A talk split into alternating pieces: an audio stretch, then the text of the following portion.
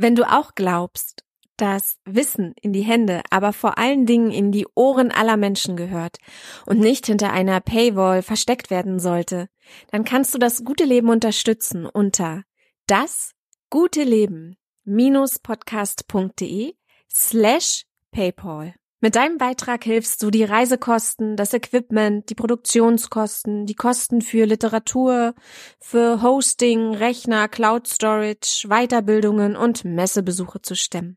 Vielen Dank, dass du mich auch heute wieder begleitest auf der Suche nach dem guten Leben. Und jetzt viel Spaß. Halt, nein, stopp. Moment. Ihr Lieben, kurzer Disclaimer, wichtiger Disclaimer, wichtige Triggerwarnung. In dieser Episode wird es auch um sexualisierte Gewalt gehen, um Missbrauchserfahrungen, Geschichten von Missbrauch, Geschichten von sexualisierter Gewalt. Das heißt, vielleicht möchtest du jetzt für dich entscheiden, hier einfach auf Stopp zu drücken, auf Pause zu drücken und dann bist du einfach wieder in der nächsten Episode dabei. Man muss sagen, dass es eine besondere Folge ist, die überhaupt nicht, also die wie so außer der Reihe wirkt, vollkommen Behind-the-Scenes-Material eigentlich nur ist und man soll nicht damit rechnen, dass jetzt hier eine normale Folge irgendwie kommt. Wie gesagt, zu dieser Folge, wie gesagt, ist eine krasse, krasse, äh, besondere Folge. Das muss auch kenntlich gemacht werden, meiner Meinung nach, weil sonst geht man da rein und dann ist man so aggressiv wie ich hier gerade, weil man total sowas hören muss hier. Das ist Danny, einer der Testhörer vom guten Leben. Und warum der jetzt so wütend war, das verstehst du spätestens am Ende dieser Episode. In der letzten Folge hast du Hannelore kennengelernt. Eine gute, fast doppelt so alte Freundin von mir, die mich mein ganzes Leben lang auf gewisse Art und Weise schon begleitet und immer eine extrem wertvolle Ratgeberin für mich war. Es ging darum, für mich zu klären, wie möchte ich in so ein Interview einsteigen? Welche Fragen will ich ihm eigentlich stellen? Kann man einen Mörder diskriminieren, indem man ihn Mörder nennt? Haben Menschen eine zweite Chance verdient oder gibt es da Grenzen? Darf ich so einem, in Anführungsstrichen, Menschen eine Plattform bieten? Darf ich sein Buch hier überhaupt featuren oder schlägt er dann quasi noch Profit aus seiner Tat? Wie sollte ich diese Serie nennen? Was ist eine zu reißerische Formulierung? Wie sehr soll ich mich als Mensch und meine Meinung in das Interview einbringen und so weiter und so weiter. Und da habe ich mich auch ganz schön mit Hannelore gerieben, wenn du dich daran erinnern kannst. Und du hast einen Live-Mitschnitt gehört aus der Lesung von Dieter, in der er sein Buch Leben Reloaded vorgestellt hat. Und in der heutigen Episode nehme ich dich quasi mit an diesen Abend oder zu diesem Abend. Ich nehme dich an die Hand und wir reisen kurz zusammen zurück zu dieser verrückten Nacht, die ich dort hatte. Ich bin hingefahren in dem Glauben, dass ich einfach ein, zwei Stunden Dieters Stimme und seinen Geschichten lausche, mir ein paar Notizen mache, ihn näher kennenlerne, die Szenerie beobachte, die Fans äh, mir angucke oder die Menschen kennenlerne, die sich für Dieter und seine Geschichte interessieren. Also so ein erstes Gefühl für Dieter als Menschen zu bekommen, für seine Geschichte zu bekommen, für die Rezipienten äh, seiner Geschichte zu kriegen. Ich hatte nicht mal geplant, überhaupt die Lesung aufzuzeichnen. Ich bin also total casual, ohne Equipment hin und dachte, es wird einfach eine kurzweiliger und kurzer Abend. Aber das war erst der Anfang. Hallo meine liebe Hannelore, es ist jetzt zwei Uhr nachts und ähm, ich habe jetzt zum ersten Mal Dieter begegnet. Und zwar war heute eine Lesung in Berlin, zu der er mich eingeladen hat. Das Interview selbst werde ich erst Freitag haben und morgen und übermorgen äh, steht auch noch was ganz Interessantes mit Dieter an, aber ach, lass mich vielleicht erstmal beim Anfang anfangen. Oh Gott, Hannelore, es gibt so viel zu erzählen, ich weiß gar nicht, äh, wo ich anfangen soll. Also, und zwar äh, war ich jetzt bei der Lesung, die unglaublich gut war.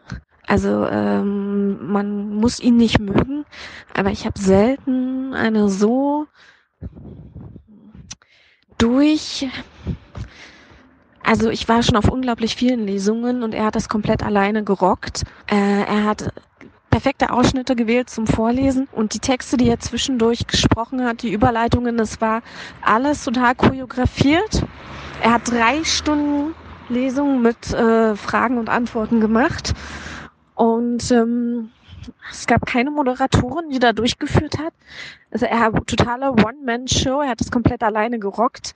Es war wirklich mega fesselnd, mega spannend und so eine Mischung aus Kino mit Popcorn und äh, große und, und Theatershow. Also jetzt nicht vom Ambiente, nicht von der Location her. Äh, es war sehr unangenehmes Licht und wir saßen auf unbequemen Stühlen, aber ähm, also man hat zum einen gemerkt, dass er das schon sehr, sehr oft gemacht hat und eigentlich saß auch jedes Wort. Das war cool, aber gleichzeitig auch eins der ersten Probleme sozusagen an der Sache, denn ähm, es wirkte eben auch jedes Lächeln, jede Pause, jede Emotion einstudiert. Ähm, wenig authentisch. Ich glaube, mir ist gerade passiert, was dir beim Lesen des Buches passiert ist. Und ich habe jetzt verstanden, was du meintest. Also ganz viele von den Dingen, die du gesagt hast, waren heute auch so. Ich beziehe mich dabei auf diese Ego-Geschichte, dass du das Gefühl hattest, er ist immer noch im Ego gefangen, nur in die andere Richtung. Ähm, ich meine, dass er stolz war auf die Gefängnisgeschichten und die sehr betont hat und viel Zynismus und Ironie und Kritik am System und er der Held, der ja da den Laden gerockt hat, das Gefängnis gerockt hat. Das habe ich jetzt heute alles verstanden. Da musste ich auch an dich denken und im Nachhinein habe ich mich auch geärgert. Ich habe nicht dran gedacht, ich hätte dich heute Abend auch mitnehmen können. Sympathie hin oder her war eine der besten Lesungen, die ich je erlebt habe. Meistens ist es so, der Autor liest was aus seinem Buch, dann kriegt er fünf Fragen von dem Journalisten, dann liest er wieder aus seinem Buch, kriegt er wieder fünf Fragen vom Journalisten, dann kommen die Fragen des Publikums. Und bei ihm war es wirklich eher, ja, wie ich es vorhin beschrieben habe. Also er hat eine Einleitung frei gesprochen, dann hat er ein Stück gelesen, dann hat er frei weitererzählt, teilweise eine halbe Stunde am Stück frei weitererzählt und dann genau am richtigen Punkt geendet, um die nächste Sequenz einfließen zu lassen und so. Genau, das war richtig großartig. Und das Dritte, was ich dir noch mit dir teilen wollte, ist, ähm, ich war schockiert, wie die Leser reagiert haben. Also die waren alle eher in deinem Alter oder ein bisschen drunter, also alle die heute bei der Lesung dabei waren, waren zwischen 45, 55 und 70, 75. Ich war die Jüngste und er hat drei Stunden gesprochen und gelesen und eine Stunde davon Fragen beantwortet und die waren alle begeistert von ihm. Und besonders das mit der Liebe haben die ihm alle geglaubt. Die waren alle begeistert. Es gab nicht eine kritische Stimme, also so ein bisschen Kritik, aber niemand, also alle meinten, sie danken ihm total. Ähm, sie danken ihm, dass er sich so geöffnet hat und wie mutig das ist, dass er das so ehrlich erzählt. Und die eine meinte noch, ja, du hast uns allen ein Riesengeschenk mitgegeben und so weiter und so weiter. Und das hat mich echt traurig gemacht und aber auch überrascht. Letztendlich ähm, ging der Abend aber noch weiter. Und zwar die Veranstalterin dieses Events hat mich danach eingeladen, ob ich noch zu ihr in die Wohnung kommen will, ein bisschen quatschen. Hat sich so ergeben. Längere Geschichte. Und die ist 70 Jahre alt ungefähr. Eine sehr spannende Frau, mit der habe ich bis jetzt 1.45 Uhr gesprochen. Eingeladen hat sie mich gegen 22 Uhr. Ja? Sie hat mir Quiche angeboten und frisch gebackenen Kuchen und wir haben Wein getrunken. Und dann habe ich mit einer 70-Jährigen über Single-Leben gesprochen und über ihre Ehe und über Sex und alles Mögliche. Es wird aber noch absurder. Dieter übernachtet bei ihr seit einer Woche und äh, der war auf einem kurzen Spaziergang nach der Lesung, weil der echt ausgepowert und ausgebrannt war. Und während wir dann Wein trinken da saßen, kam er plötzlich in die Wohnung.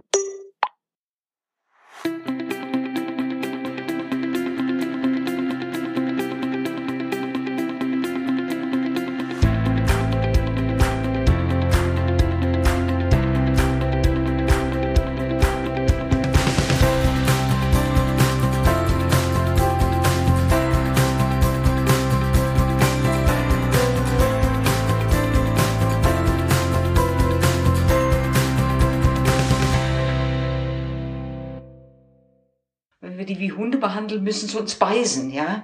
Junge Leute, wenn die in den Knast kommen, da werden sie erst kriminell, richtig, ja.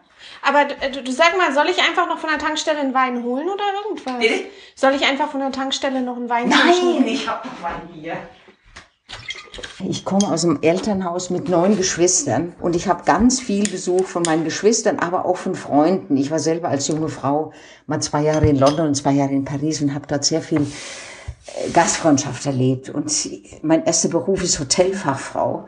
Und äh, von daher auch Dieter hat von Freunden von mir erfahren, ach, wenn du mal in Berlin bist, Elfriede hat genug. Die, die, die, da, da kannst du wohnen. Und ihn lernte ich über die Freunde kennen. Die haben mir das Buch geschenkt, weil sie wissen, dass ich Knastarbeit ehrenamtlich mache. Ja, das hatte ich ja, so, so kenne ich ihn, ja. ja. Ja, und jetzt sagt er, ist eine Woche hier, sagt, ja, kannst gerne hier wohnen, ja. Dieter ist hier, ich zeig dir mal sein Zimmer. Dieter hat dieses kleine Zimmer. Ja, das ist mein Gästezimmer, zwei Betten und dazu habe ich hier eine kleine Gästedusche. Oh, der schmeckt toll, der ist so fruchtig. Ja, das ist ein, mm, das mm. ist eigentlich eine Spätlese. Das ist ein ganz besonderer Wein. Ja, Spätlese. Das ist der Wein, die Trauben werden geerntet, wenn noch mal ganz lange Sonne, ganz spät vor dem Frost wird Spätlese Trauben geerntet. Okay. Ich fühle mich jetzt so ein bisschen schlecht, dass du mich hier so betreust. Das macht doch nichts. Ich habe da noch später in Wohngemeinschaften gelebt. Ja. Und wir hatten immer, wir waren sechs Erwachsene, drei Männer, drei Frauen, zwei Kinder. Und wir haben immer für zehn Leute gekocht, weil, weil immer Gäste da waren, ja. Und das war toll. Das ist einfach toll. Und hast du das auch, während du verheiratet warst, so fortführen können? Du, mein Mann, ich, hab, ich war 26 Jahre mit einem Mann zusammen. Wir haben Vorleseessen gemacht, weißt du?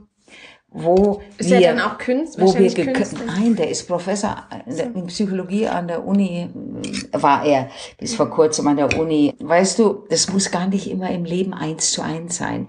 Viele Leute wohnen bei mir und die sagen immer, Mensch, jetzt wohne ich schon bei dir zum zehnten Mal, du hast doch nicht einmal bei mir gewohnt. Ja. Sag ich, das macht doch nichts.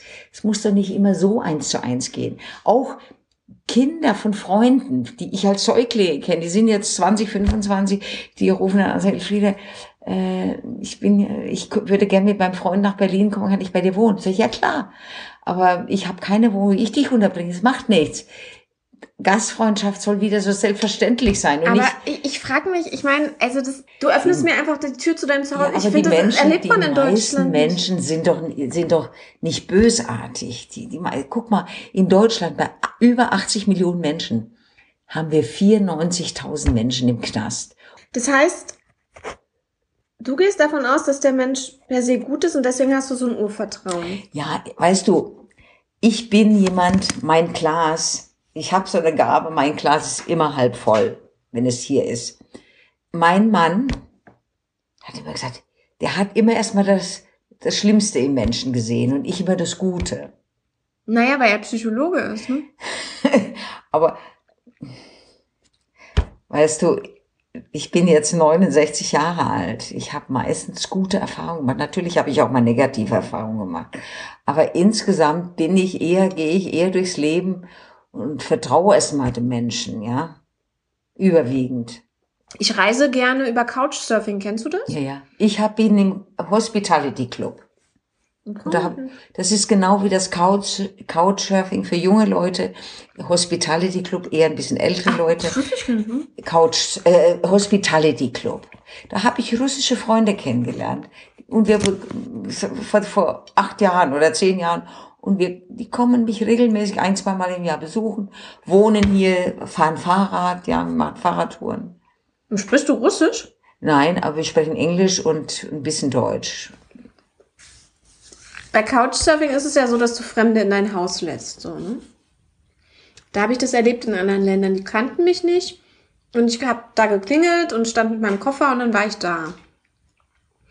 Aber ich, hab, ich bin unglaublich viel in Deutschland auch schon für Interviews gereist und sowas wie dich habe ich wirklich noch nicht erlebt. Also, na doch, einmal ähnlich. Nicht ganz so wie bei dir heute. Hm.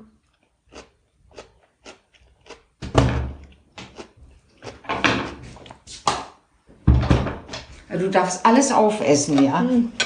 Jedenfalls.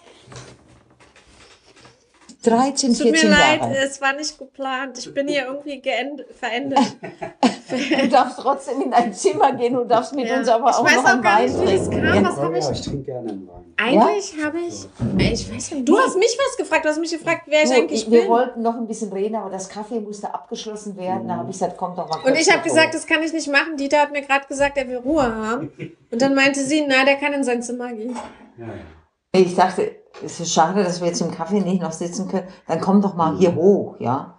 Können wir doch das Gespräch weiterführen, weil ich ja wusste, du bist unterwegs. Stören wir dich auch nicht? Ja, aber ich fand das, ich, ich war irritiert. Also du hast mich total äh, irritiert damit. Dadurch, dass ich als junge Frau mit 18, 19 ging ich zwei Jahre nach London und zwei Jahre Paris und das hat mich einfach zur Weltenbürgerin. Aber warum? Äh, zum Studieren du, oder? Nein, wirklich. Ich war immer international unterwegs, ja. Ich wollte Sprachen lernen, Mhm. weil in, ich habe keine Sprache mitbekommen. Es war damals in der Volksschule, hast du keine Sprache gelernt, außer Deutsch und die nicht richtig. Ja. Und dann dachte ich, wenn du im Hotelfach weiterkommen willst, musst du Englisch können. Und, und London war so toll, dann habe ich gesagt, jetzt gehe ich noch nach Paris und lerne noch Französisch. Und dann habe ich aber mein Bildungsdefizit registriert und bin dann zurück nach Deutschland, habe das Abitur auf dem zweiten Bildungsweg gemacht, auf dem Abendgymnasium. Und hast du nebenbei. Und habe dann Medizin studiert. aber hast du de- deine vier Jahre ähm, dann mit Kellnerjobs Du, finanziert? in, oder? in London habe ich im Hotel gearbeitet. Auch als Zimmermädchen habe ich ich konnte ja keine Sprache. Wenn du keine Sprache kannst, musst du die niedrigsten Arbeiten machen. Ja, und das war wirklich eine tolle Zeit, ja. Und, und da habe ich einfach auch über den Tellerrand hinweg geguckt, ja. Du hast zwei Laufgruppen, du bist ehrenamtliche, wie nennt man das? Wenn, Vollzugsbeirätin. Voll ehrenamtliche Vollzugsbeirätin der Berliner Gefängnisse. Beirätin, ja? Voll, ja, Beirätin, ja, Vollzugsbeirätin. Also, Aber äh, Beirätin, aber heißt das auch, wenn man die Menschen besucht im Gefängnis, ist es dann auch eine Beirätin? Nee. also der, Kna der Berliner Knast hat, kann, der braucht Beiräte. Das ist im Gesetz vorgesehen. Das ist, und zwar können wir, ich kann überall aufschließen und da sein im Knast. Ich kann mir alles angucken. Ich kann hinter Beamten stehen und sage, ich, wie gehen Sie mit dem Gefangenen um? Stopp, was machen Sie da? Und, und mit Gefängnis, die Gesellschaft weiß ja so wenig. Ja? Und ja, es ist, du, die, die Leute fragen mir, ja, und du hast da keine Angst und du äh, bist da allein und da ist, äh, ich sag, ich habe ja auch gesagt, Knast ist ein sicherer Ort. Aber genau. Und ihr, das heißt, ihr kennt euch auch ganz kurz erst, ne? Du hast das Buch gelesen und ihr Nee, vom Jahr haben wir uns mal bei einer Jumik ähm, Treffen in, in, äh, in der Jenaer Straße kennengelernt. Da klingelte ich, ich kam ein bisschen zu spät, weil ich die genaue Adresse, ich bin erst in die falsche Richtung gegangen. Und dann öffnete mir ein Mann, da sag ich, du musst der Dieter sein. Und Dieter sagte zu mir, und du musst Elfriede sein. Und wir hatten vorher, wie ich das sagte, ich las das Buch in einem Ruck durch. Und da dachte ich, muss Ach, das ihm- war letztes Jahr. das war, ja, und dann habe ich ihm geschrieben, ich hätte das Buch so faszinierend gefunden und gerade auch so diese Offenheit, und weil ich ja den Knast seit 13 Jahren jetzt kenne, ja. Wieso hast du da, was hat dich denn damals eigentlich in den Knast, in den Knast gebracht? Ja, ich bin in einem Menschenrechtsausschuss der Ärztekammer. Schon seit 16 Jahren. Und der Vorgänger, der dieses Amt äh, begleitet hatte, den gab's nicht mehr und die haben jemand Neues gesucht. Und ich wurde dreimal, zweimal gefragt, ich ich habe schon so viel am Hut, ich mache das nicht. Und dann fand sich aber niemand. Da haben sie mich zum dritten Mal gefragt. Da ich gesagt, gut, ich mache es, ja. Und so kam ich dazu. Und als ich dann merkte, dass alles, alle Veränderungen im Knast brauchen einen langen Atem, dann mache ich das seit 13 Jahren und, und ich werde auch oft beschimpft von Arztkollegen, ja. Einige, die würden mich am liebsten erschlagen oder erschießen. Aber die sind nicht so bewaffnet, wie du früher warst. Sag mal, hast du noch ein Stück Kuchen? irgendwo? Natürlich, jede Menge. Wo? Hier in dieser Do, in dieser Tupper-Ding, ja, mach auf. Magst du auch noch ein Stück Kuchen? Ich bin so satt, aber ich habe immer so Futterneid, weil Kuchen ist Ja. so geil. Aber eigentlich Komm. kann ich nicht mehr essen. Warte, warte, bevor ihr mir hier was auf. hier. Wieder von gefuttert. Und für, für dich auch ein kleines Stück, ja? Kleines Können, Stück. können wir noch kurz Klein- warten? Ich habe hier. Stück. Oh Gott, okay. Wenn es nicht essen willst. warten? Weißt, wisst ihr eigentlich, wie spät es ist? Ja, Mitten in der Nacht. was, wann fängt denn morgen dein Kongress an? Ach so, ich bin ja, du, ich, ich gehe um halb neun laufen. Also mich, wir frühstücken, wenn ich zurückkomme um zehn, wenn dir das Oh, noch reicht. danke. Das ist ja ein gut, kleines Stück. Um 10 bin ich schon lange weg. Ach, da bist du schon weg. Naja. Also für die Presseleute ähm, haben sie gesagt, um 12 müssen wir da sein. Ja, ja, klar. Um 11 ist einchecken. Aber ich muss dann natürlich einen Parkplatz finden und all so ein Scheiß. Ne? Ja, nimm nicht meinen. Du, ich kann dir auch ein Fahrrad leihen. Fahr mal mit, fahr mal mit Fahrrad. Mit Tisch und Stuhl. mhm. Auch Du einen musst, Tische du gibt's musst da. deinen Tisch und Stuhl Tische gibt's da. Mach einen Riesentisch für Filme. Also, ey, ey, Leute, ey, guck mal auf die Uhr. Ja, was ich hier noch alles esse. Guck mal auf die Uhr, genau. Der muss jetzt ins Bett gehen. Ja, wir hatten gedacht, er läuft länger, oder? Er war jetzt bestimmt noch eine halbe Stunde laufen. Na. Ja. Ja? Echt, haben wir so lange geredet? Das kann ja nicht sein. Wir haben einen Fuchs gesprochen. Hast einen Fuchs getroffen, ja. Du darfst nur keinen Schuh auf dem Boden stellen. Die, die, die holen Lederschuhe weg. Ich wohnte in Ja, Heiligensee das an einem der See. Schulclown ist bekannt. Ja, die klauen euch Schuhe. alles bekannt ist, das wusste ich alles überhaupt nicht. Also die Füchse gehen nicht an auf Menschen, die haben Tollwut, ist, wenn sie nicht tollwütig sind, ja. Aber die holen sich Schuhe, Lederschuhe, und schleppen sie in ihren Bau. Darf ich dich, Elfriede, ich wollte dich noch was fragen. Ja. Ähm, du hast vorhin so total. Oder anders. Nee, du hast es nicht aktiv gesagt tatsächlich, aber so von deiner Ausstrahlung her, deine Augen haben gestrahlt, als du von deinen 600, Von? von deinen 600 Knastis gesprochen hast. So. Aber ich, ich habe eine Sache, gab es nie eine Begegnung, ähm, das kann jetzt ein Vorurteil sein, aber ich stelle mir für mich persönlich vor, dass es für mich ziemlich schwer wäre, zum Beispiel mehrfachen Vergewaltiger gegenüber zu sitzen oder so. Äh, ich sag, das hatte ich auch. Also in de, bei den 600, also die schreiben alle ihre Probleme mit der dachte, medizinischen sie Versorgung an die Ärztekammer. Nee, nee. Und, und ich lese dann die Briefe. Okay. Und, aber da steht natürlich nicht drin, was sie gemacht haben. Aber ich, ich stelle mich dann vor, ich besuche sie im Gefängnis, stelle mich vor, wer ich bin, dass ich das ehrenamtlich mache, dass die Schweigepflicht ganz wichtig ist, ja. Und dass die Menschenrechte für sie gültig sind, das finde ich auch ein ganz wichtiger Punkt, denn Ja. die glauben wirklich, äh, gilt alles nicht für sie, ja. Und dann sage ich, ich stelle Ihnen jetzt ganz viele Fragen. Die müssen Sie aber nicht beantworten. Sie können sie beantworten, weil das ist mir wichtig. Und als Medizinerin macht man immer eine Anamnese. Ja, man will ja so ein gesamtes Bild bekommen. Und ich würde sagen, 99,9 Prozent beantworten mir alle Fragen. Ja, das glaube ich. Weil ich auch sage, gemeinsam am Ende der Besprechung gucke ich, gucken wir gemeinsam, was ich für Sie tun kann. Wie, was macht Du, es wenn dann, dir? ja, da, da, ich erinnere mich jetzt, äh, in der Sicherungsverwahrung sind wir Vergewaltiger. Ja, und dann kam er irgendwann raus und dann hat er wieder vergewaltigt. Da sag ich, sag mal, da habe ich dann schon manchmal Probleme, aber ich habe keine Sorge, dass er mich vergewaltigt. Nee, das ja, also nicht. auch wenn ich treffe auf Menschen, die haben selber sexuellen Missbrauch in der Kindheit erlebt, von der Mutter, von der Mutter an Männer vermietet durch viel Geld. Also bin ich immer wieder entsetzt. Ich bin ja auch Mutter und habe einen Sohn und über sowas, über so eine Straftat. Und dann frage ich natürlich auch, und warum? Ist das Ihre erste Strafe und weswegen? Dann sagt er mir, ja, er wäre angeklagt, seine Kinder missbraucht zu haben bin ich natürlich, das, das betrifft mich menschlich einfach, ja. Aber ich finde, die haben meinen Respekt trotz allem verdient. Ich setze mich trotzdem für die ein, ja. Das heißt, es gucke, gibt keine Situation, wo ein Mensch Respekt verlieren kann. Also, äh, nee, die Frage Also ist. ein einziges Mal, das habe ich dir auch als ein einziges Mal. Also ich frage ja, sitzt einer da? Also ich, ich kläre auch, die, wo die, das medizinische Problem ist. Aber er, ich sage die Straftat, ja Einbruch. Ja wo? In Einfamilienhäusern. Wo? In Reinigendorf.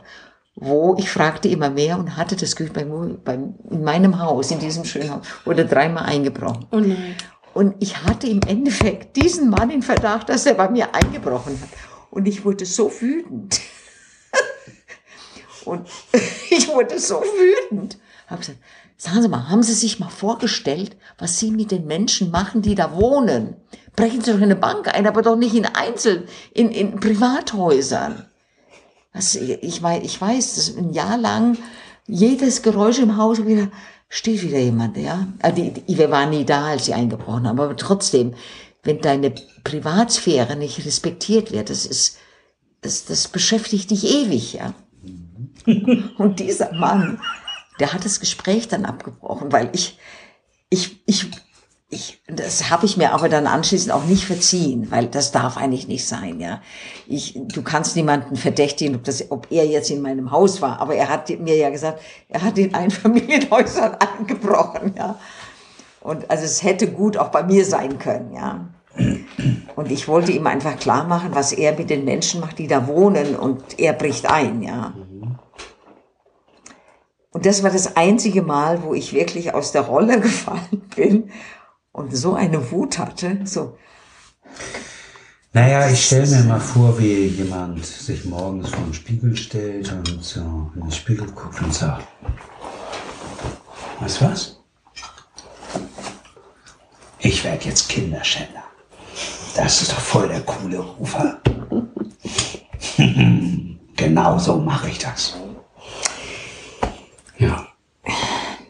Nee, also, Ich glaube, damit ist alles erklärt, oder? Das sucht sich niemand aus. das macht doch keiner. Das sucht sich niemand aus. Nee.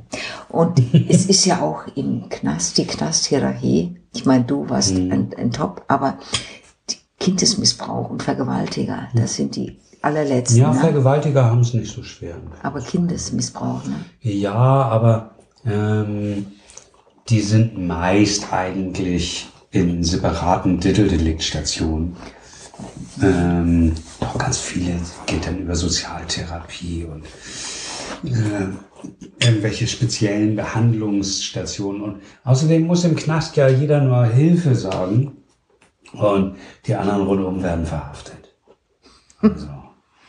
Ja, aber es gibt doch immer wieder böse Schlägereien. Ja, das ist halt, ähm, aber. Wie hast du dein Geld eingetrieben? Wie hast du dein Geld eingetrieben bei der, bei der Drogen? Ich musste kein Geld eintreiben. Sondern? Nein, mich hat irgendjemand einmal nicht bezahlt. Dann bin ich zu ihm gegangen und habe gesagt, hey, weißt du was? Dankeschön. Jetzt weiß ich endlich, was für ein Mensch du bist. Und dafür habe ich so ein kleines bisschen Geld nur bezahlen müssen. Das ist echt nett von dir. Vielen Dank, dass du mir das vermittelt hast. Und dann sind die Leute so dermaßen peinlich berührt. Und haben die irgendwie Geld beschafft? Nein, das ist mir ist das. Ich, ich bin eh immer bezahlt worden. Was soll's denn? Mit was denn? Mit Bargeld. in der Regel. Mit Beil. Ja. Aber das ist, auch wenn du, wenn du im Gefängnis mit Drogen Geld verdienen willst, musst du eine Struktur um dich aufbauen, an der möglichst viele Menschen profitieren. Damit alle dich decken. In Tegel. Mhm. Ich glaube, das habe ich dir erzählt. Da wurde vor ein paar Jahren ein Beamter, den die Knackis irgendwann ver, äh, das aufgedeckt haben. Mhm. Er wurde durchsucht, sein Spind wurde durchsucht, sein Auto wurde durchsucht und sein Haus wurde durchsucht und er hatte Kilo, Kilo, Kilo. Er wurde sofort in den Knast nach Brandenburg geschickt, ja, in die U-Haft. Die Schwarze Gang in Hamburg, ne? Ist die Eingreiftruppe der Strafvollzugsbehörde. Die durchsucht sowohl die Zellen von Insassen wie auch das Personal. Wo hast du denn immer versteckt? Die, die Zellen werden doch öfter mal durchsucht. Ja, aber es gibt doch alle möglichen baulichen Maßnahmen auch. Also, und äh, außerdem, nee, das einzige Mal, wo es wirklich gefährlich war, das war noch in Kekse einge eingepackt. Also. Das hat Kekse. selbst der Hund nicht gerochen. Die Echt? Sabberspuren Wenn man das Hund. in Kekse einpackt, dann wird es nicht gerochen. Aber was waren denn das für Kekse? Ganz normale Waffeln. Wenn, wenn du so eine Waffelmischung bei Aldi kaufst, ne?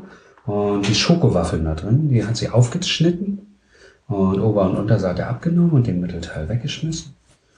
Oder einen Hund verfüttert oder selbst gegessen. ja, Moment, die, das ist ja, die, die sind dann ja wirklich in Schokolade, in flüssige Schokolade getaucht so, und das all sowas. Das ist ja alles abgeriegelt. So einfach ist das nur auch. Also du wurdest nie erwischt mit Drogen? Nein. Das einzige mit 0,03 Gramm äh, Hasch. Wenn ich erwischt. im Arsch. 0,03 Gramm Hasch, Ach so, nicht Arsch. ich dachte, im Arsch wurde das gefunden. Das hätten sie, glaube ich, nicht gefunden, so klein wie das ist. Das ist ja nur so ein, so ein klitzekleines Krümelchen. So. Das kannst du kaum sehen. Deine UKs, Urin. Ich habe nie Urinkontrollen abgegeben. Nie? Doch irgendwann später mal, aber da habe ich schon lange keine Drogen mehr genommen. Ja, Urinkontrollen machen sie ja bei den Substituierten, ne? Ja. Ich kann das ja bei. Und du warst nicht, theoretisch- substi- du warst nicht substituiert. Ne? Ja, das ist ein freundlicher Umgangston. Ich, ich glaube, ich habe nicht genug kriminelle Energie für, für einen Knast. Bitte? Ich würde da sofort auffliegen, glaube ich. Im Knast, ich habe nicht genug kriminelle Energie, glaube Nee, ich. du lernst das ja. Das ist ja das Schlimme, wenn Jugendliche in den Knast kommen. Was die lernen, die werden richtig kriminell im Knast. Deshalb ist das ja alles so zu hinterfragen, ja. Und wenn du mal googelst, Herr Galli, der ist, der hat, der hat Bücher geschrieben. Ne? Hast du mal was von ihm gelesen? Der hat, der hat, der sagt, dieser Knast, wie er jetzt, wie das jetzt gehandhabt wird, verschlimmert das Ganze nur.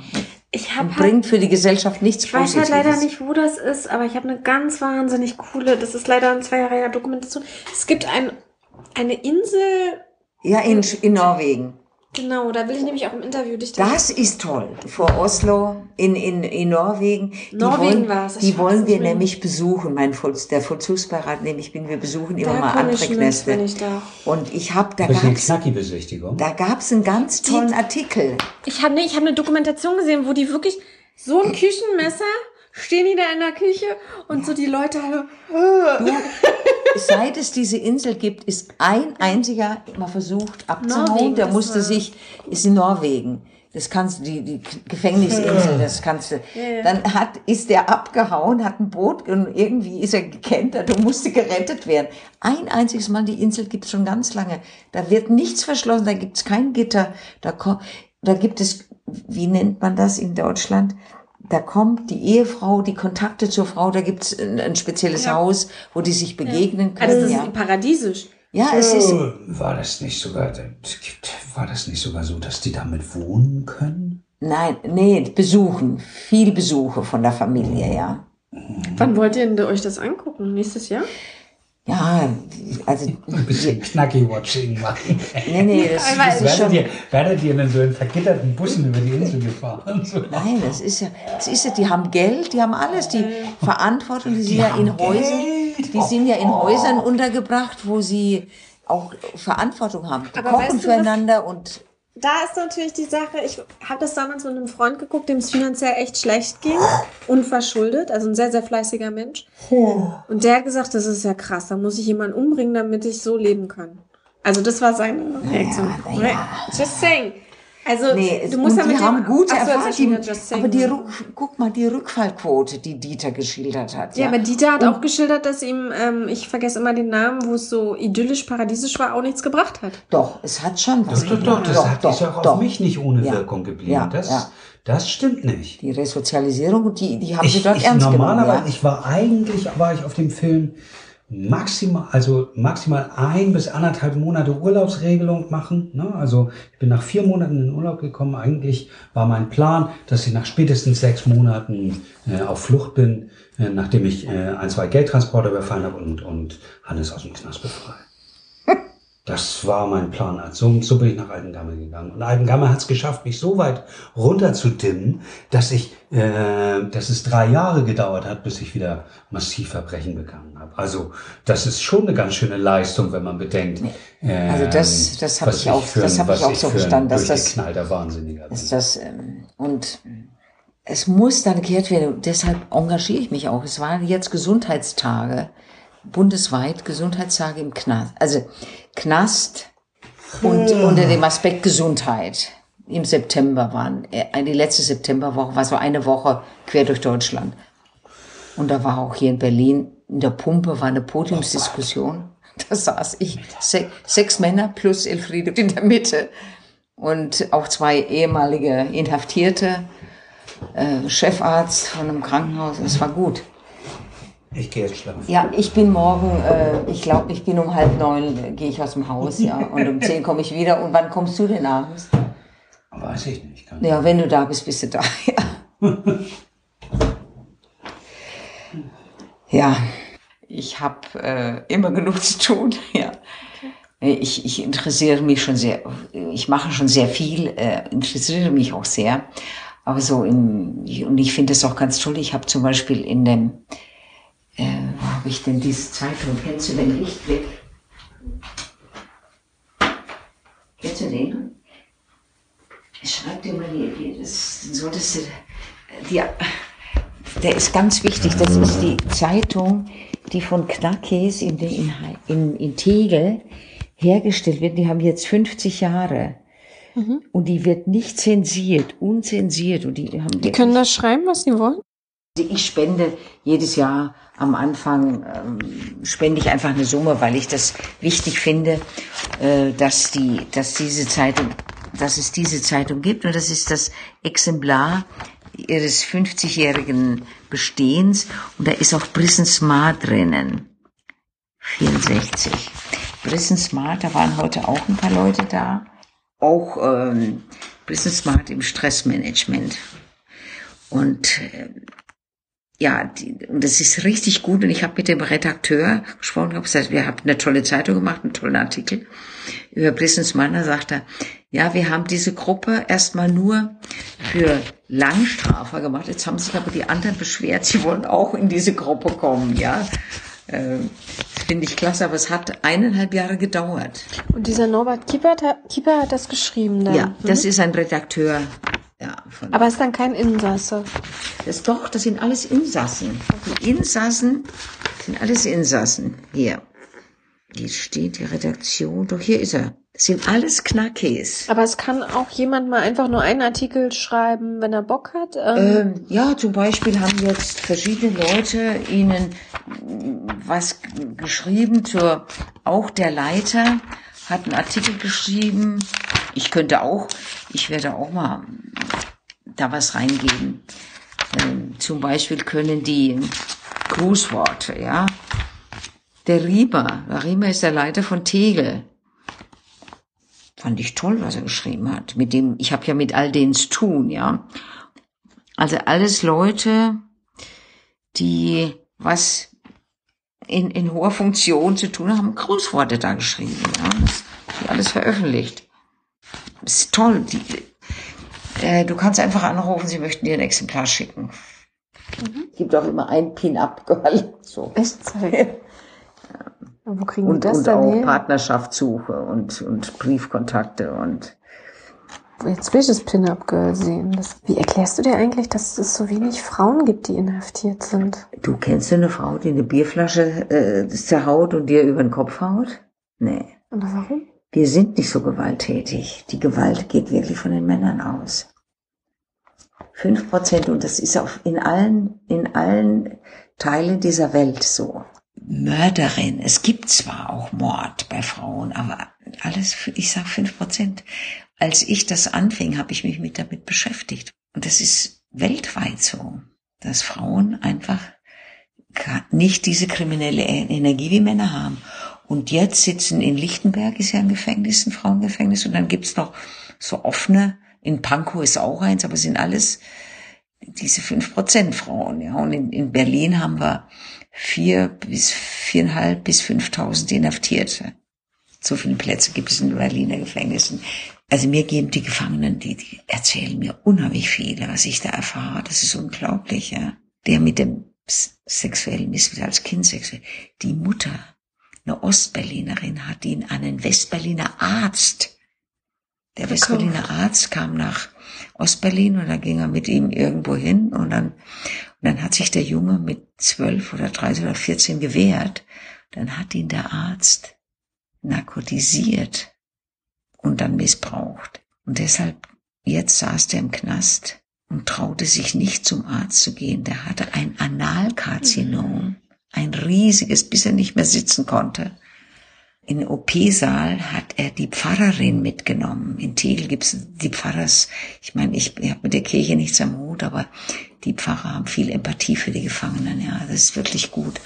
Und die evangelische Pfarrerin, die hat ihn bis in OP-Saal mitbegleitet. Der hatte so eine Angst vor Narkose, so eine Angst vor Ärzten. Dann ist die mit in OP, bis er betäubt war. Und dann hat sie davor gewartet und ihn wieder in, in, entgegengenommen, als er dann aus Narkose aufwachte. Ja. Und der hat dann auch andere Frauen hat er seine, Nein, er hat seine drei Kinder missbraucht. Er hat einen sexuellen Missbrauch fortgeführt. Und als ich das erzählt habe, hat er sofort gesagt, wie das lief. Ja, ja klar. Der hat dann selber seine Kinder missbraucht. Da bin ich immer nochmal entsetzt. Es gibt auch Frauen, die ihre Kinder missbrauchen, aber wenig, wirklich selten, ja. Das ist extrem selten. Also der Kindesmissbrauch findet viel mehr Männer in der Familie, Brüder, Opas, der Opa. Nicht nur Jungs, auch Mädchen, ne? Mädchen werden ja auch missbraucht, ja. Diese Missbräuche finden mehr in Familien statt. Aber mich überrascht echt, dass du nie so eine Empathiegrenze hast. So. Ich, ja, das ist doch manchmal so schrecklich, was sie den Menschen Ja, angetan wenn du, haben. wenn du die Kindheitsgeschichte, die erfrage ich ja, wie sind sie groß geworden? Er, das fand ich auch gut, dass er anfing, er hat eine gute Kindheit gehabt, das schreibt er in seinem Buch, ne? Der ist einer der wenigen, der so eine intakte, gute Kindheit erlebt. Die Männer, die ich befrage, was sie für eine Kindheit haben. Schrecklich weißt du, sofort zur Adoption und dann bei den Pflegeeltern und dann wollten die nicht mehr dann wieder ins Heim, dann andere Pflegeeltern wieder ins Heim. Es gibt Odysseen in Kindheiten, das glaubst du nicht. Weißt du, keine Zuneigung erfahren, keine Liebe erfahren. Ich bin dann immer selber, obwohl ich als Ärztin schon einiges erfahren habe, das nimmt mich, das berührt mich, ja. Und ich, also, und die meisten haben eine grauenvolle Kindheit, die im Knast landen. Wie schaffst du es denn dann so glücklich jetzt zu bleiben? Bitte? Wie schaffst du es so glücklich zu bleiben? Ich, ja, ich, ich, also ich bin, für mich ist so mein Lebensthema ist Frieden. Also gegen, ich bin gegen jegliche Kriege. Für mich gibt es kein, kein Argument für den Krieg, sondern Krieg ist nur Zerstörung, Elend, Tod, Grauen, Vergewaltigung, Grauen, Grauen, Grauen. Also Menschenrechte sind so mein Thema, ja. Ich mache das, obwohl ich auch wirklich Sachen erlebe, das berührt mich auch sehr. Aber äh, ich muss halt auch die Realität sehen, ja, das sehe ich auch. Ich meine, in der Medizin bist du es gewohnt mit vielen Dingen. Wenn du wirklich gute Medizin machst, dann hat immer die Anamnese einen ganz wichtigen für mich. Also mich haben oft Patienten gefragt, Frau Doktor, so wie Sie mich jetzt befragt haben, das ist mir noch nie passiert. Aber wenn du einen Menschen, wenn der krank ist, gut befragst und nicht nur so mal fünf Minuten mal schnell zwischen, erfährst du so viel. Da kannst du schon mit der Diagnose, bist du schon sehr weit gediehen. Ich war diejenige, die ganz wenig maschinelle Sachen noch anordnen muss, weil ich gefragt habe, weil ich ganz viel befragt habe, ja. Aber wenn du so viel Leid und Trauer Ja. und Drama in deinem Leben gesehen und erfahren hast, wie, wieso bist du so? Ja, aber ich bin, ich sag ja, mein Glas ist immer halb voll. Aber warst du schon als Kind so oder musstest du dir das erarbeiten? Nee, wir, wir waren neun Geschwister. Wir haben immer als Kinder, ich bin auf dem Land groß geworden, wir mussten auch immer, meiner Mutter und meine, wir mussten immer, wir hatten alle immer Aufgaben, wir mussten immer mitmachen. Aber ich habe das nie als Kinderarbeit gesehen, weil meine Eltern haben unheimlich viel gearbeitet. Meine Mutter, die hat einen riesen Garten, wir wurden fast nur über den Garten versorgt. Die kam nach Hause, hat Bohnen geerntet, hat so einen Berg Bohnen auf den Tisch geschüttet und fünf, sechs Kinder bekamen alle ein Messer und die musste, da musste man noch die Fäden abziehen. Jetzt sind die Bohnen ja so gezüchtet, dass die keine Fäden mehr haben. Das war aber für uns keine Kinder, aber das war notwendig. Und meine Eltern, die haben mir nie Steine in den Weg gelegt, ja. Als ich meinen Eltern sagte, mach jetzt diese Ausbildung im Hotelfach. Und das war eine gute Ausgangsposition insgesamt fürs Leben. Also, Und du meinst, das war ein guter Ausgangspunkt, Ja. um ein glücklicher Mensch zu werden? Nein, nein, nee, ich war schon immer. Also in unserem Haus war viel, viel Lachen und viel, auch natürlich haben wir auch gestritten, haben uns gekloppt, aber insgesamt ging es uns eigentlich gut. Ja. Nee, ich sehe das. Ich habe viel Empathie. Ich kann auch im, im Kino sitzen oder im Vortrag und heule. Da gibt mir eine, eine, Frau, die mich nicht kennt, gab mir mal ein Taschentuch, weil ich so geweint habe über Situationen äh, in einem Vortrag, ja. Aber also es rührt meine Seele. Ich sage ja auch, dass diesen Satz, den ich zum Schluss gesagt habe, jeder Mensch geht uns als Mensch etwas an. Das ist nicht mein, das ist ein Zitat von äh, äh, dem Dr. Schweizer, der nach Lambaré nach Afrika ging, ja. Mhm. Hat das, das ist ein Zitat von ihm, hätte ich ja nicht sagen müssen, ja. ähm, ich finde, das ist ein gutes Wort, ein guter Satz. Jeder Mensch geht uns als Mensch etwas an, ja. Und also diese Knastarbeit, wenn ich sage, eigentlich müssen die Mitarbeiter Empathie haben, sonst kannst du diese Arbeit nicht gut machen. Also ganz viele Menschen, mit denen ich vor dem Interview gesprochen habe, also ich habe ja viele Hörerfragen auch an ihn, die haben gesagt, zu deinem Zitat jetzt mal beispielsweise, nee, das hat für sie Grenzen. Also dieses jeder Mensch geht uns als Mensch etwas an, das habe ich so jetzt nicht gesagt, aber das geht für viele Menschen in der Gesellschaft nur bis zu einem bestimmten Punkt. Also wenn jemand da etwas ganz Gräuliches tut, so mit Frauen im Keller einsperren über Jahre oder aufschneiden, ausweiden oder irgendwas ganz Gruseliges. Ja, das ist ja ganz extrem. Das, das ist ja oberextrem, ja. Aber guck doch mal, was macht das Militär? Ich fand das gut, dass er gesagt hat, bei der Bundeswehr wurde, hat er eine Terroristenausbildung erlebt. Das fand ich sehr gut, dass er das gesagt hat. Verstehst du? Stell dir mal vor, eine Welt ohne Krieg, ohne Militär. Wir hätten Ressourcen. Was eine Ressourcenverschwendung. 80 Millionen gibt die idiotische Bundeswehr jetzt in Norwegen aus, um Krieg zu spielen. Stell dir vor, was wir ein reiches, die, die, die Weltbevölkerung wäre reich ohne Militär. Wir müssen, wir müssen friedlich auf dieser kleinen Welt miteinander umgehen.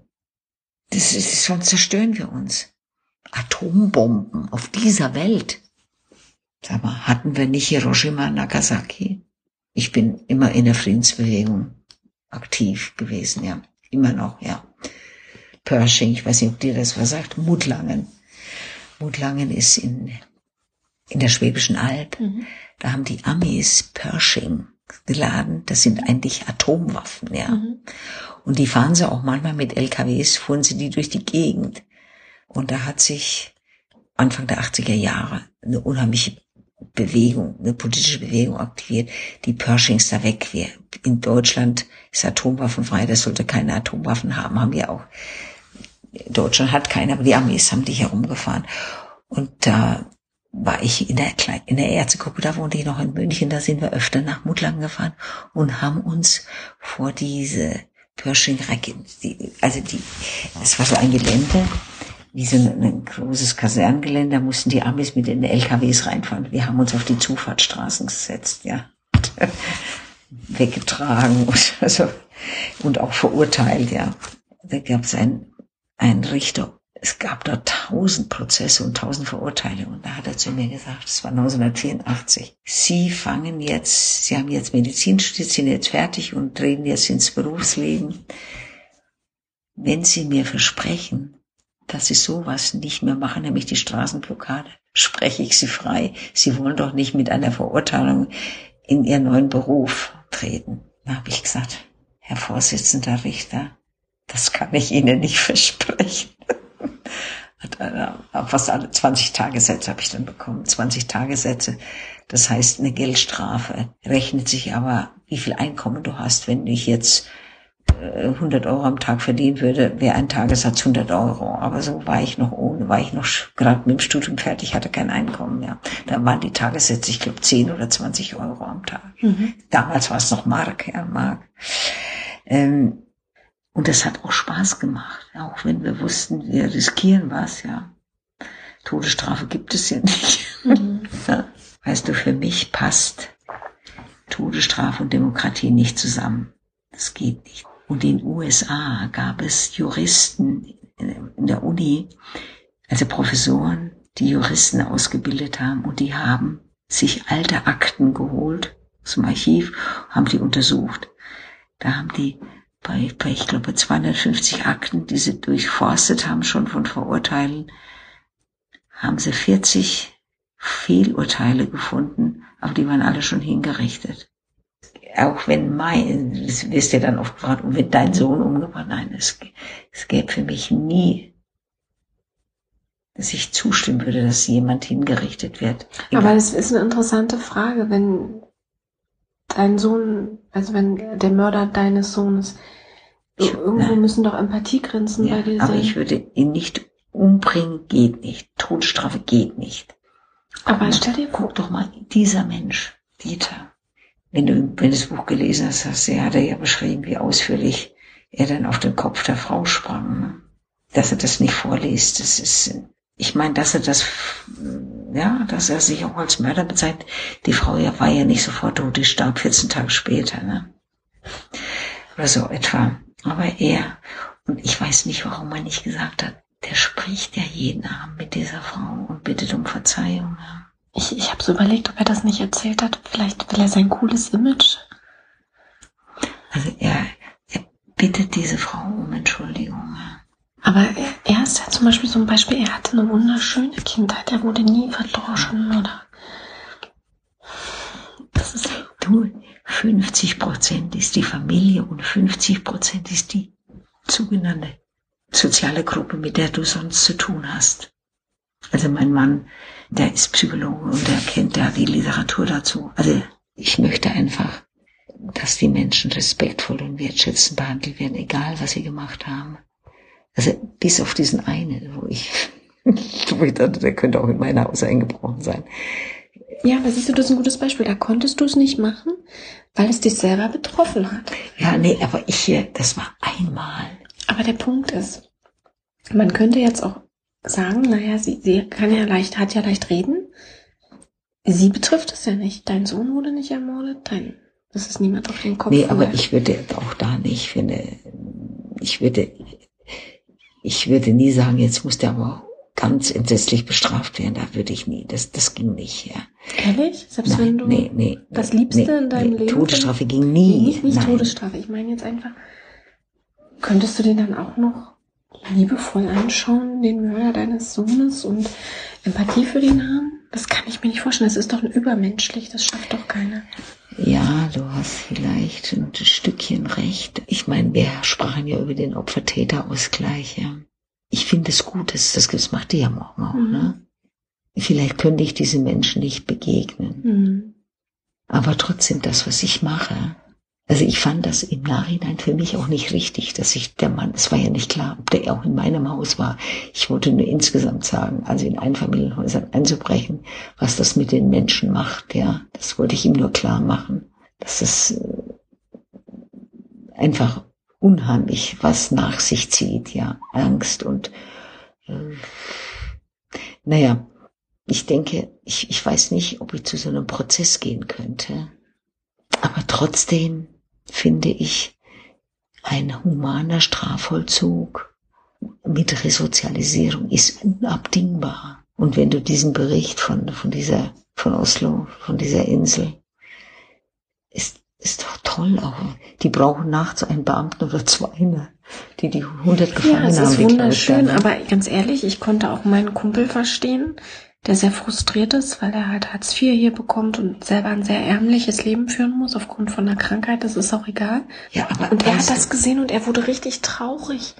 Und ich habe gesagt, was ist denn mit dir los? Und er so, ey, mir geht's so schlecht. Ich wohne in einer Bruchbude. Ich habe manchmal kein Geld für Essen. Und die leben da wie Gott in Ich Frankreich. lebe noch nicht wie Gott in Frankreich. Ich meine, lieber die Menschen resozialisieren, damit sie wieder in ein normales Leben und keinen Rückfall bekommen. Ist doch hundertmal besser, wie wenn die unter solchen Bedingungen jetzt inhaftiert sind, dass sie so viele äh, Rückfälle produzieren. Das ist doch absurd, ja. Ich bin diejenige, die immer wieder die Insel vorschlägt, wenn wir als Vollzugsbeirat andere Gefängnisse besuchen, äh, habe ich gesagt, bitte lasst uns mal Ich wollte total gerne hin, ja. Und, und auch wie die, die kriegen ja Geld, die müssen ja auch einkaufen. Guck doch mal, die Gefangenen hier, die Inhaftierten, die werden gehalten so primitiv, dann sollen die rauskommen und sollen im Leben draußen zurechtkommen. Ist doch unmöglich. Und dort müssen sie einkaufen, die müssen ja ihren Haushalt managen, ja, da gibt's ein Geschäft. du kannst doch einen Menschen nicht 20 Jahre wegsperren und dann soll er in der Gesellschaft draußen zurechtkommen, indem alle Privilegien genommen hast. Ich sitze in der U-Bahn und da wohnte ich noch in meinem Haus da draußen. Fahr nach Hause, abends um elf. Und gegen, mir gegenüber sitzt ein junger Mann, der schläft. Und er schläft immer weiter runter und fällt mir fast in den Schoß. Dann habe ich gesagt, sag mal, geht's dir nicht gut? Was ist denn mit dir? Wo kommst du denn her? Da guckt er mich an. Da sagte ich komme aus der JVA Tegel. Ja, die haben mich entlassen ohne jegliche Vorbereitung. Ich wurde einfach vor die Tür gestellt. Und jetzt habe ich keine Wohnung, ich bin obdachlos. Aber ich habe ich hab mir was besorgt. In 14 Tagen kann ich in irgendeine Einrichtung gehen. Aber die 14 Tage jetzt fährt er dann, solange es geht, mit der U-Bahn und schläft da. Das ist, ist doch unmenschlich, oder? Ist so furchtbar. Und dann, wenn er nachts um eins, wenn's dann, dann muss er sich irgendwo draußen rumtreiben und dann morgens geht er wieder in die U-Bahn. Erst wird ihnen alles genommen, es wird ihnen gesagt, wann sie ins Bett zu gehen haben, wann sie zu essen haben. Und dann stellen sie sie vor, vors Tor, ja. Aber du konntest direkt jetzt, du warst Nee. so geschockt, du konntest. Nee, ich konnte ihm auch nicht helfen. Ich bin auf dem Weg nach Hause gewesen. Ich, äh, also das meine ich. Ich kann, ich erkenne dann auch meine Grenzen, ja. Also ich hätte, den hätte ich jetzt nicht mit nach Hause genommen. Also jetzt nicht, dass ich Angst hätte, der macht da irgendwas, aber das, äh, ich finde, es gibt Einrichtungen genügend, die sich um Strafgefangene kümmern. Aber wenn die JVA Tegel personell nicht in der Lage ist, die Menschen so ab, vorzubereiten, dass die sofort in eine Einrichtung kommen. Das ist ihre Aufgabe. Ja, ja ich denke, dieser Opfer-Täter-Ausgleich, das ist schon, ich finde es eine gute Sache. Ja. Ich guck's mir mal an. Vielleicht, je nachdem. Also, Du bist mehr so als Journalistin da, ja? Ja, ich versuche das so ein bisschen aus allen Perspektiven aufzurollen und ähm, ich versuche so ein bisschen Vermittler zu sein zwischen sind ja sehr verhärtete Fronten. Also ich bin auf krasse Sachen gestoßen, ähm, als ich erzählt habe, dass ich mit ihm ein Interview führe. Und dann müssen wir mal gucken, vielleicht rede ich mit dir dann auch nochmal, weil jetzt haben wir ja immer nur die ganzen Handyaufnahmen. Das, die sind halt nicht gut. Ja. Vielleicht reicht das, dann spiele ich davon was ein. Soll ich dir mal meine Karte geben? Hm, mich- genau. ja. Was gibt es sonst noch zu erzählen? Ähm, morgen und übermorgen ist ja der Dieter auf der Täter- und Opferkonferenz. TOA, Täter- und Opferausgleich. Und daran werde ich teilnehmen. Ich bin jetzt als Presse akkreditiert. Ähm, habe ich auch nochmal mit dem Pressesprecher hin und her schreiben müssen. Das hat auch noch eine Weile gedauert. Gestern habe ich das okay bekommen. Und da werde ich sicher noch einige Dinge lernen. Ich nehme auch an Arbeitsgemeinschaften dann teil und so. Und äh, werde, glaube ich, viele neue Dinge über die Opfer lernen und Umgang mit Opfern und Tätern und und dann irgendwann kommt das Interview mit Dieter, wo ich noch nicht weiß, wie ich das hinkriege. Jetzt, wo ich quasi schon mal seiner Freundin zu Hause auf der Couch saß.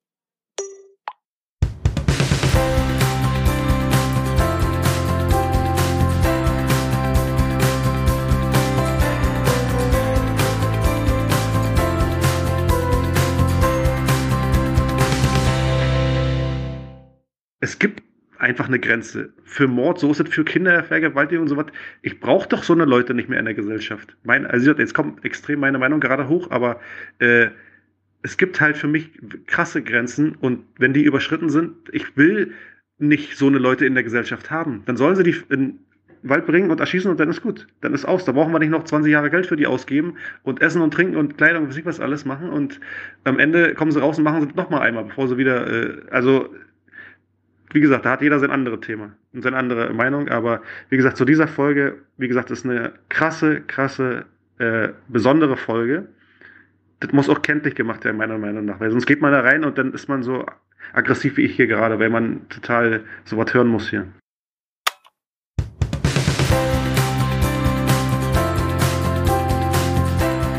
Abonniere diesen Podcast und höre jede neue Folge gratis auf iTunes, Deezer, Stitcher, Spotify oder auf www.dasguteleben-podcast.de.